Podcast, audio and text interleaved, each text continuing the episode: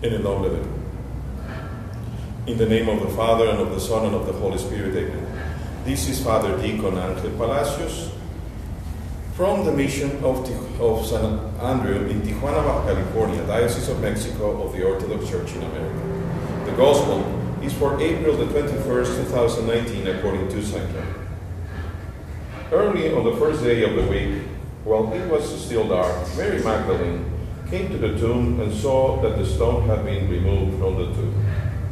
So she ran and went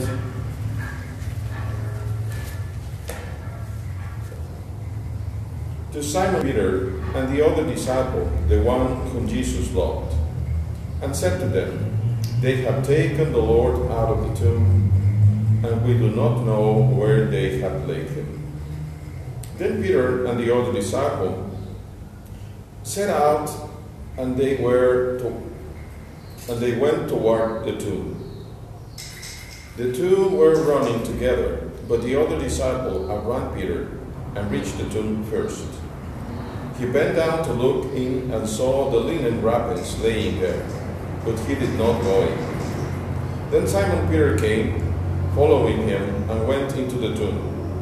He saw the linen wrappings laying there, and the cloth that had been on Jesus' head, not laying with the linen wrappings, but rolled up in a place by itself. Then the other disciple, who reached the tomb first, also went in and he saw and believed.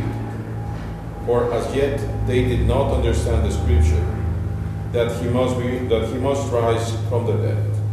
Glory be to thee, O God, glory be to thee. Well, again, against this infallibility claim that the Romans uh, very uh, stubbornly want to claim, scripturally there is no such thing. Peter came into the tomb and saw but did not believe. And it is reported in all the Gospels, not just in John. But John, the one who loved Jesus, saw and believed. Why? Because John, who was a younger man, truly loved the Christ and truly was a man that wanted to be to remain with the Lord. Whereas Peter had his own way of thinking. That's what obtained him, Peter, that the Lord would call him Satan, just after he had recognized the Lord as the Son of the living God.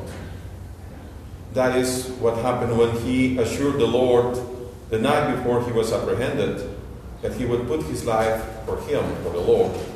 And a few hours later, he would be blaspheming and denying with, uh, with curses that he did not know Christ. It really amazes me that so many millions of people would read the gospel and would not even question the teaching of the infallibility. We nowadays see how that big apostolic see is crumbling down because for almost a thousand years they have been separating. They have severe, they, they severe themselves and they severe themselves from the vine, from the true vine, which is the fidelity to Christ. And they are veering towards their own, their own teachings, just like the Pharisees did. But you, dear brothers, that are there and are seeking for the Lord truly, I tell you, go back to what is the original. If you can, I believe that you should look for the Orthodox Church. If you cannot, because it's very, very hard to cross over, if you cannot do that, if you will not bear it, then at least pray that God will make you true in your faithfulness. It is not an ideology that will save you, but the faithfulness, just as John, to the words of the Lord. May He grant it to all of you that truly seek the Lord with all your heart.